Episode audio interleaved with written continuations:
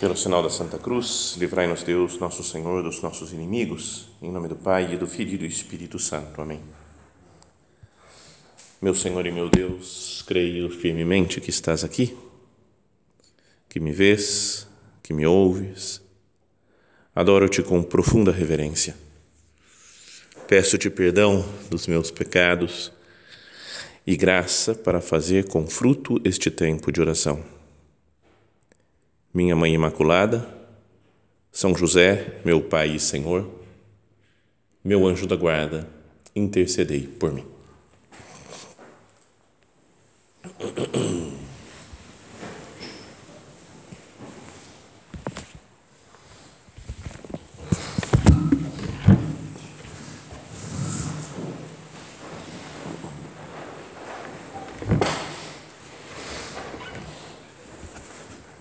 Depois de termos é, comemorado né, e considerado a conversão de São Paulo ontem, hoje a igreja né, propõe uma festa de dois santos, São Timóteo e São Tito, que foram como que seguidores de São Paulo, né, discípulos de São Paulo, na verdade todos discípulos de Cristo, seguidores de Cristo, mas aprenderam o cristianismo, né, se converteram, começaram a viver a fé através da pregação de São Paulo. Paulo se converteu, lá lembra, caminho de Damasco, vimos ontem, se encontrou com Cristo e falou: Eu tenho que anunciar esse Jesus para todo mundo. E saiu viajando, né, fazendo suas viagens missionárias, e foi quem conheceu Timóteo e Tito né? e, e, e fez com que eles fossem homens santos também. Ele foi quem ordenou também esses dois discípulos. Ele fala, até na leitura de hoje, na primeira leitura, fala que ele impôs as mãos, como faz no momento da ordenação, para São Timóteo. Então imagina, né, como, assim como Jesus escolheu os doze, né, esses doze esses doze vão é, transmitindo a fé e fazendo que outros sejam apóstolos também, sejam os primeiros bispos da igreja. E a igreja vai assim, através da imposição das mãos até os dias de hoje. Então nós temos uma continuidade com os apóstolos. Por isso fala que a igreja é una santa católica apostólica. Não é só porque a gente faz apostolado, né? porque a gente prega o evangelho, isso também, mas a razão é porque vem dos apóstolos na Igreja Católica. Esses dois, Timóteo e Tito, eles são comemorados hoje porque foram homens fiéis.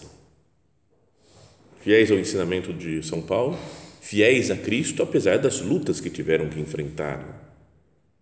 Outros não foram muito para frente, não.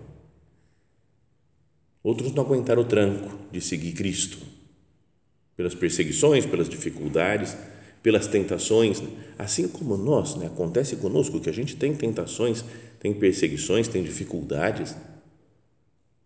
Então, São Paulo, por exemplo, na carta a Filemon, uma na carta mais breve lá que tem de São Paulo, ele fala no finalzinho, né? enviam-te saudações, Epáfras, meu companheiro de prisão em Cristo Jesus, era outro dos primeiros lá que estava, né, que tinha pregado Cristo e estava preso com São Paulo assim como Marcos, Aristarco, Demas e Lucas, meus colaboradores. Então era a turma que ele falou, são pessoal bom aqui, né? Marcos, Aristarco, Demas e Lucas. Tem dois deles que são bem famosos, né? Marcos e Lucas, evangelistas. Agora, com Marcos, o São Paulo tinha tido um arranca-rabo, né? não sei se pode falar isso, né? não tem uma termo não, não muito piedoso né, para falar numa meditação, assim, mas quase saíram no braço, vai, a gente podia dizer. Né? Ele tinha o, o São Marcos, era parente do São Barnabé. E o Barnabé, na primeira viagem missionária de São Paulo, falou: Paulo, nós vamos levar o meu primo aqui, o Marcos, cara bom, cara bom, que já conhecia, talvez tivesse conhecido até Jesus, e saíram pregando, né, viajando mas chegou uma hora no meio do caminho que o São Marcos falou: Ah, cansei, vou embora para casa. Virou as costas e voltou para a casa dele para descansar, para o conforto, para curtir a vida. E o São Paulo ficou louco da vida com esse negócio. Tanto que depois de uns anos ia ter outra viagem entre o Barnabé e o Paulo, também os dois para para outros lugares para pregar o evangelho. E São Paulo, que estava mais organizando a viagem, São Barnabé falou: "Tem uma ideia, vamos levar o Marcos de novo". E São Paulo falou: "Nem a pau". Não, não são palavras da Bíblia, né? não é que você vai ver isso daqui na Bíblia, nem a pau mas começou a brigar com o Barnabé. Não, porque o cara abandonou a gente, agora não, esse moleque, o que, que ele está pensando? São Paulo meio estourado também, assim, brigando, mas falando, não vai. E o Barnabé começou, tanto que os dois se separaram, Paulo e Barnabé, e fizeram viagens diferentes. O Barnabé falou, tá bom, então eu vou pregar o evangelho num lugar como Marcos, porque eu aposto nele, acho que é um cara bom. E o São Paulo foi com o Silas, né, o Silvano, depois encontrou Lucas, encontrou Timóteo, e foi aí que ele encontrou esses primeiros discípulos. Né? São Lucas, São Timóteo. Mas aí passou um pouco tempo, São Paulo repensou no que ele tinha feito. E tanto que aparece nessa carta, que foi bem depois dessa carta a Filemo, bem depois desse acontecimento, fala: enviam-te saudações Epáfras, meu companheiro de prisão em Cristo Jesus, assim como Marcos. Falou, então eu recuperei a amizade com ele, né? vi que o cara tá bom mesmo, tá firme, tá decidido a seguir Cristo e não vai abandonar mais. Mas aqui ele fala Marcos, Aristarco, Demas e Lucas. Na carta aos Colossenses, ele vai dizer: Saúda-vos, Lucas, o caríssimo médico, e Demas. Então tinha esse Demas que era amigo dele lá também, um dos primeiros seguidores de Cristo cara que ia fazendo apostolado junto com São Paulo. Mas na segunda carta a Timóteo, ele fala: procura vir ter comigo quanto antes. Estava se sentindo meio abandonado São Paulo. Falou: Timóteo, cara, eu estou sozinho. Vem, vem o quanto antes comigo. Demas me abandonou por amor das coisas do século presente e se foi para Tessalônica. Um daqueles primeiros que estavam seguindo São Paulo pregando o Evangelho. Tinha sido citado em duas cartas aqui na Filema, aos Colossenses. Depois, não aguentou o tranco. Procura vir ter comigo quanto antes. Demas me abandonou por amor das coisas do século presente. E se foi para Tessalônica? Foi curtir a vida. Foi para a baladinha que tinha na Tessalônica.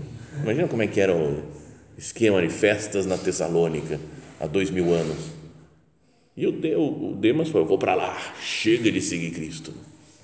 E largou e abandonou, não é São Demas agora, é um homem que abandonou Cristo.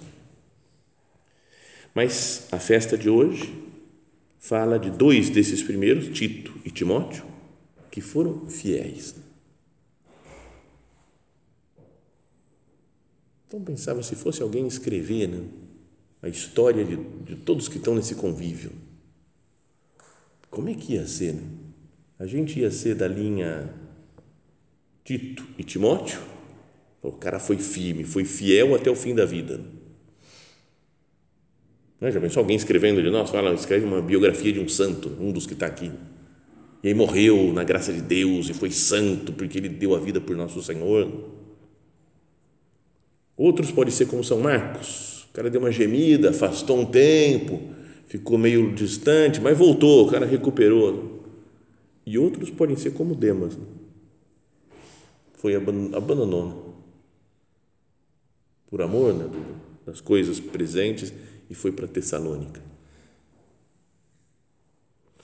Então, São Paulo, na carta de hoje que vamos ouvir na primeira leitura, é da segunda, essa segunda carta né, a, a Timóteo, que ele se queixa do abandono de Demas, mas para São Timóteo, que ele conhece super bem, ele fala do nome da, da mãe dele, da avó, ele conhece a família inteira.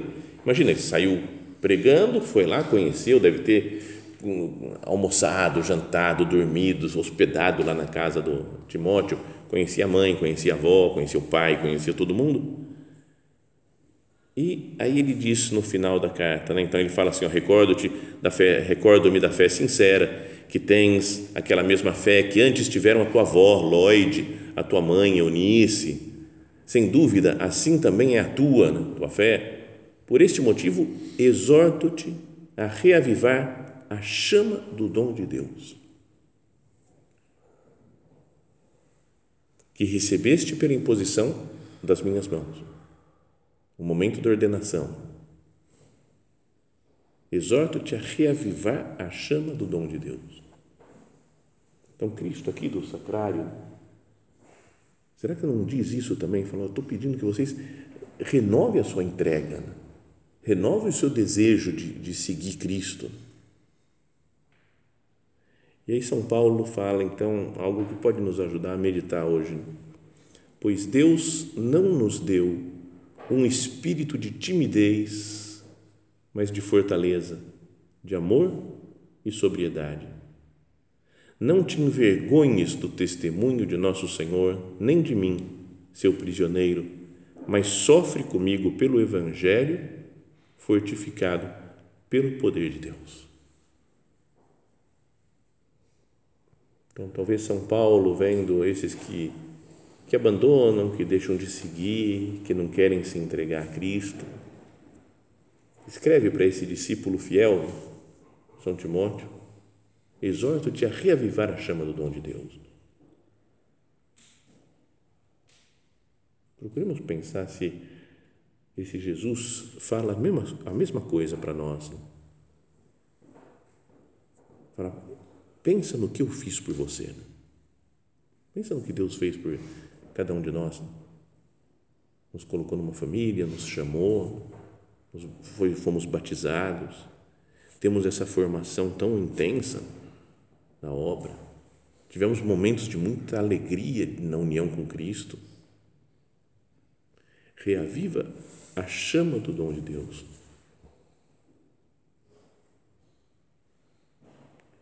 E depois pensemos nessas características. Né?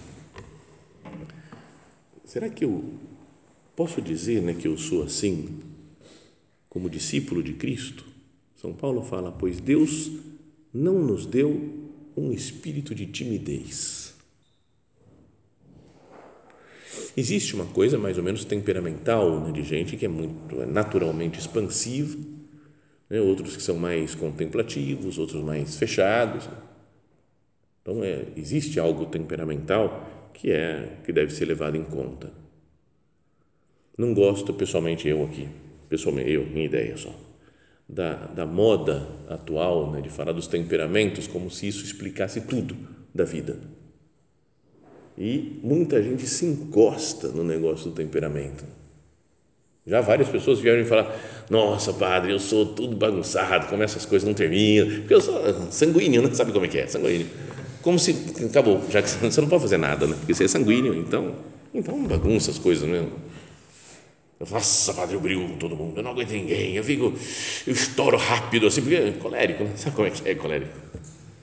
Como se já não tem mais que lutar nada, porque eu tenho esse temperamento, então estou, tô, sei lá, isento da luta, não tem pecado mais.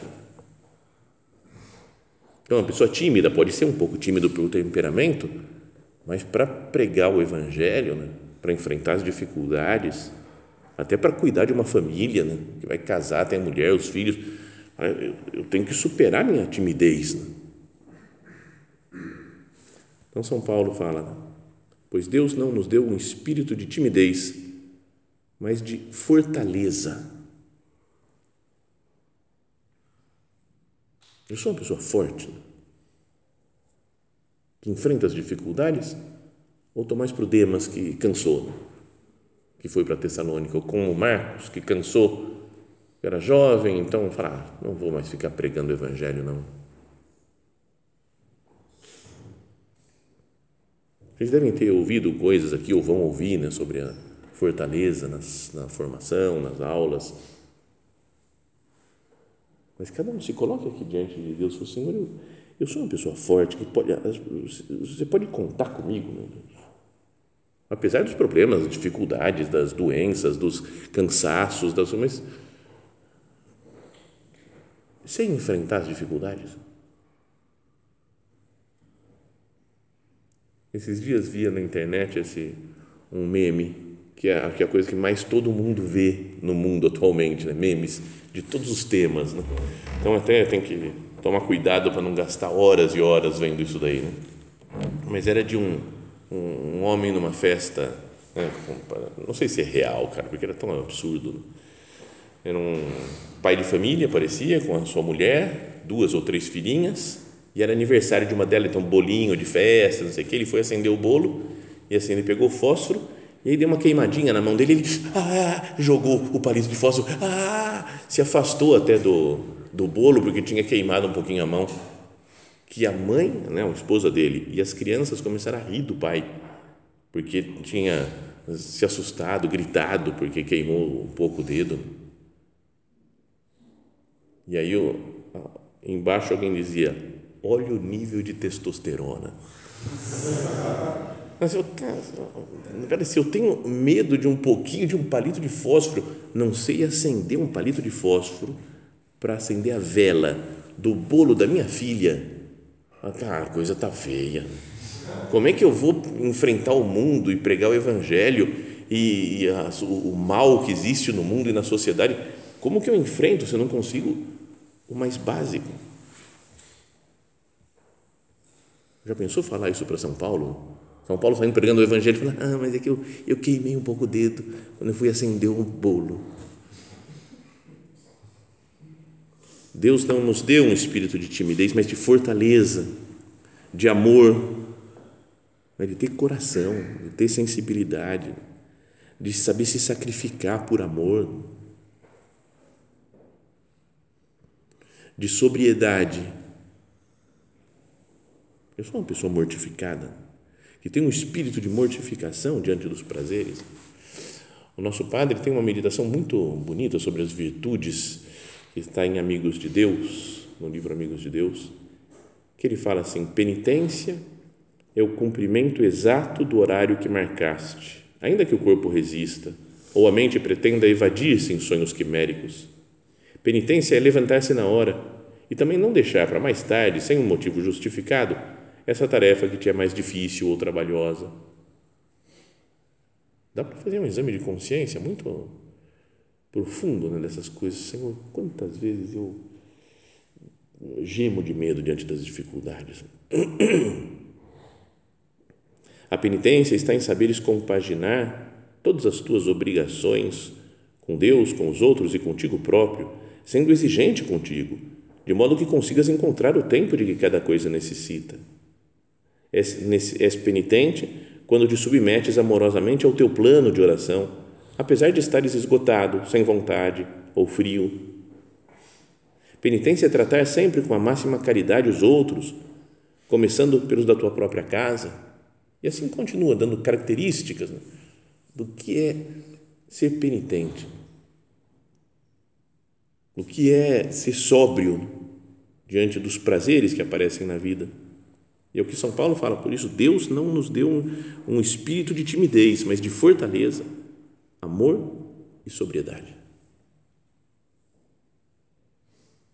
E depois fala para São Timóteo: não te envergonhas do testemunho de nosso Senhor, nem de mim. Não te envergonhes do Evangelho. Senhor, será que eu tenho vergonha do Evangelho? Tem o que se diz na, no, no linguajar né, da espiritualidade cristã, respeitos humanos. Né? muito cheio de dedos para falar, não, não sei se ele vai entender, não sei, pode ser que pegue mal, e se o pessoal descobre né, que eu fiz isso, que eu fiz aquilo, vai pegar mal. Então eu quero ser o cara tranquilo, descolado. Já contei outras vezes que eu tinha, quando eu estava no colégio, no ensino médio ainda, é, tinha um amigo protestante, né, presbiteriano, muito amigo, muito gente boa, né, gostava muito dele. E, e foi quando eu entrei para a obra, né, virei lá numerário, quando eu estava no primeiro ano, no segundo ano do ensino médio. E aí eu fui para um curso anual, né, um convívio lá em Montes Claros, e, e foi esses 20 dias lá assim, tal, feliz, estava lá Maurício, estava lá, outros dessa, dessa turma, assim, a gente estava era super legal, curtindo, não sei o que, mas era formação, era missa todo dia, meditação, aulas de filosofia, né, tinha aulas de doutrina, Era bem puxado o ritmo. E aí voltei para casa, liguei para esse cara. Daí a gente tinha passado o carnaval lá, né? entre outras coisas. Começou no tempo normal, passou o carnaval, quaresma, no, no convívio. Aí falando com ele por telefone, que antigamente a gente falava por telefone, né? Você ligava, discava, tinha um negócio que era um disco assim no telefone, coisas assim, antiquíssimas. Mas daí ele falou: E aí, cara, o que, que você fez no carnaval, velho? Onde você foi? E eu falei: Cara, eu estava num convívio cursional, como é que eu vou falar para ele, né? E aí deu um pouco de vergonha, assim, bateu aquela vergonha e falei: Pô, eu estava numa chácara com os amigos meus, cara, futebol, piscina. Não menti, né? Porque estava com os amigos meus, futebol, piscina, mas era uma vergonha de ter que falar né, da formação e tudo. E você, cara, o que, que você fez? Falou, eu fui num retiro da minha igreja. Ele falou, putz, cara, eu, eu, eu, também, eu também era mais ou menos um retiro da minha igreja, sabe? Não, aí não tem o que fazer, né? Mas me envergonha do Evangelho. Perdão, Senhor, apenas pelas vezes que eu tenho medo de dar testemunho. Sofre pelo Evangelho, fala São Paulo. Não te envergonhes do testemunho de nosso Senhor, nem de mim, seu prisioneiro, mas sofre comigo pelo Evangelho. Fortificado pelo poder de Deus. Que essas palavras de São Paulo sirvam né, para a nossa oração, para a nossa meditação. É a primeira leitura da missa de hoje. E também no, na leitura do Evangelho, fala disso, é como que São Paulo estava seguindo os ensinamentos de Cristo. Né? Cristo já tinha falado algo parecido antes aos discípulos. Naquele tempo, o Senhor escolheu outros 72 discípulos e os enviou dois a dois na sua frente, a toda a cidade, lugar onde ele próprio devia ir. E dizia-lhes: A messe é grande, mas os trabalhadores são poucos. Por isso pedia ao dono da messe que mande trabalhadores para a colheita. E aí fala: Eis que vos envio como cordeiros para o meio de lobos. A vida é puxada mesmo. A pregação do Evangelho é cordeiro no meio de lobos. Existe, né? é claro que existe né? no, mundo uma, uma força do mal, né? como o demônio e, e outras pessoas que são, se deixam guiar mais pelo demônio, que são contra o Evangelho. Já quando Cristo pregou, né? pagaram com a cruz. Os primeiros discípulos né? morreram mártires, o próprio São Paulo. Todos outros, muitos outros ao longo dos primeiros séculos perseguidos. Os cristãos perseguidos em tantos países atualmente, hoje. E é natural que exista também na sociedade uma, uma pressão contra o Evangelho. Eis que vos envio como cordeiros para o meio de lobos. Estou disposto a enfrentar isso? Ou estou com medo, peraí, não sei, vamos deixar, vou ficar na minha casa, quieto, tranquilo. Não leveis bolsa, nem sacola, nem sandália. Desprendimento, né? como é importante o desprendimento das coisas materiais Senão nós nos deixamos levar mesmo, quero isso daqui, quero esse conforto, quero essa comodidade, fico preso nisso e acabo não pregando o Evangelho. Senhor, não tem coisas que eu estou apegado, coisas materiais, que eu penso nisso, quero comprar, ou que eu tenho e não quero perder. E que não é que seja um pecado em si, mas nos distraem do nosso caminho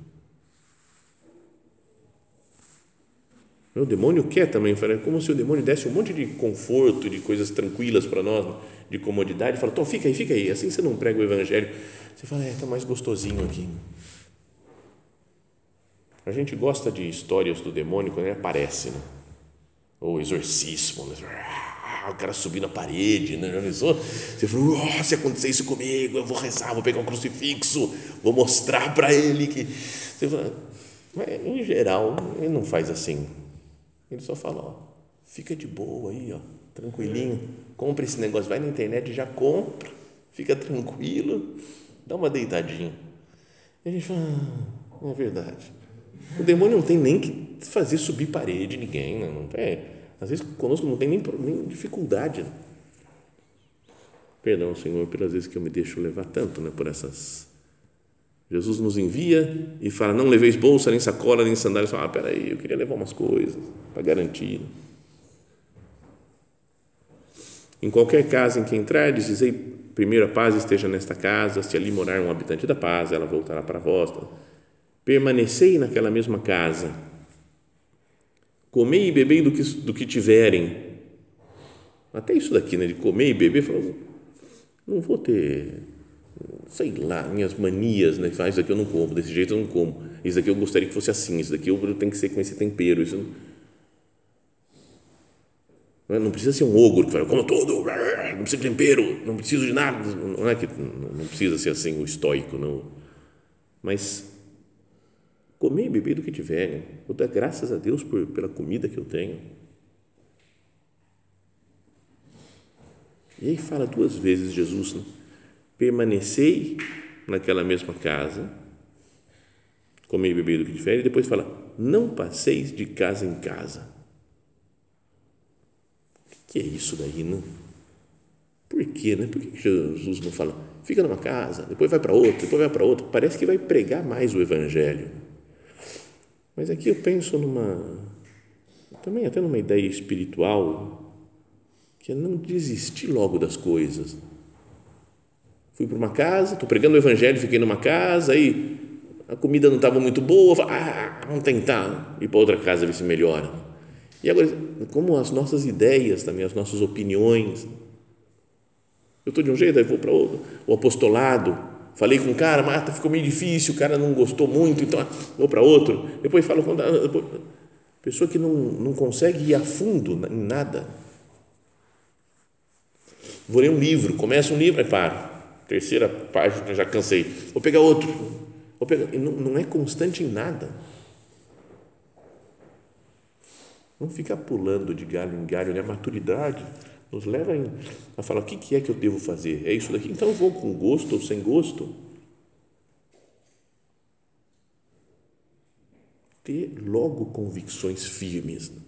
Tá certo, quando a gente é criança, a criança não sabe muito bem o que gosta, o que não gosta. E ganha um brinquedo e logo depois larga o brinquedo porque cansou. Depois gosta de outra coisa depois tem às vezes gente que tem, nossa, um super hobby, parece a criancinha com 5 anos sabe tudo de algum tema. Depois está com 10 anos, ela nem lembra mais do que ela sabia, o que ela gostava antes. Tem uma menininha que eu conheço, super legal, eu sou muito amigo da família dela, e ela tem acho que 8 anos, e um dia eu fiquei muito feliz, porque ela falou que torce para Ponte Preta do nada ela achou legal o nome Ponte Preta, ela conseguiu entender o que significava e falou: torço para Ponte Preta. Mas a família toda é corintiana. Então ela não faz ideia o que é Corinthians, o nome Corinthians. Mas daí todo mundo falando, falando, falando, falando, ela falou que torce para o Corinthians também. Ela falou: torce para Ponte Preta e para o Corinthians. Mas ela tem uma tia que é São Paulina. E fica falando de São Paulo, da camisa do São Paulo para ela, fala São Paulo. Então ela falou que ela torce para Ponte, para o Corinthians e para o São Paulo. Então, sabe, criança que não tem muita ideia, achando que pode torcer para esses três times ao mesmo tempo e não tem nenhum problema. Porque ela fica empolgada com uma coisa. A última vez que eu tive, ela falou: Não, não torço mais para o São Paulo, só para Ponte e para o Corinthians. Fala: Está melhorando. Espero que a próxima vez ela esqueça o Corinthians e fale: Eu torço só para Ponte. Então, mas é uma coisa de maturidade, né? A pessoa ir crescendo e falar: Eu torço só para a Ponte, sinal de maturidade tem que ter muita maturidade para não abandonar a Ponte Preta. Né? Vocês sabem como é que é. Bom, voltando para o nosso tema, né? quando a gente é pequeno, criança, é natural não ter muita firmeza nas coisas, desistir. Mas será que não está me faltando agora, com a idade que eu tenho? E pensando na, no, nesse algo nobre, maravilhoso, que deveria ser o sentido da nossa vida, que é seguir Cristo e fazer apostolado, né, pregar o Evangelho, eu não deveria ter firmeza, fortaleza, sobriedade, desprendimento das coisas materiais.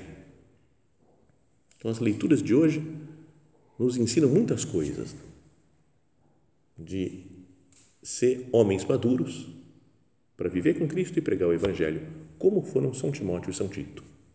E diferente do que foi São Marcos, depois se recuperou, né? mas tinha abandonado os apóstolos, diferente do que foi Demas, que abandonou a pregação do Evangelho. Só quem é firme, maduro, persevera. Né? E é, depois é lembrado, né? reconhecido, tem até comemoração na memória deles hoje. Né? São Timóteo e São Tito, dos primeiros que pregaram o Evangelho no mundo. Vamos terminando nossa meditação pedindo a Nossa Senhora, né? ela também demonstra fortaleza, decisão na cruz. Enquanto os discípulos fugiram, Maria, com as santas mulheres, está lá firme, de pé, olhando para Cristo, sofrendo junto com Cristo.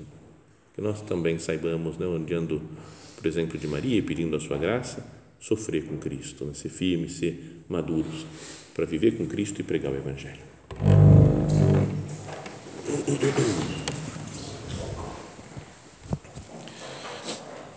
Dou-te graças, meu Deus, pelos bons propósitos, afetos e inspirações que me comunicaste nesta meditação.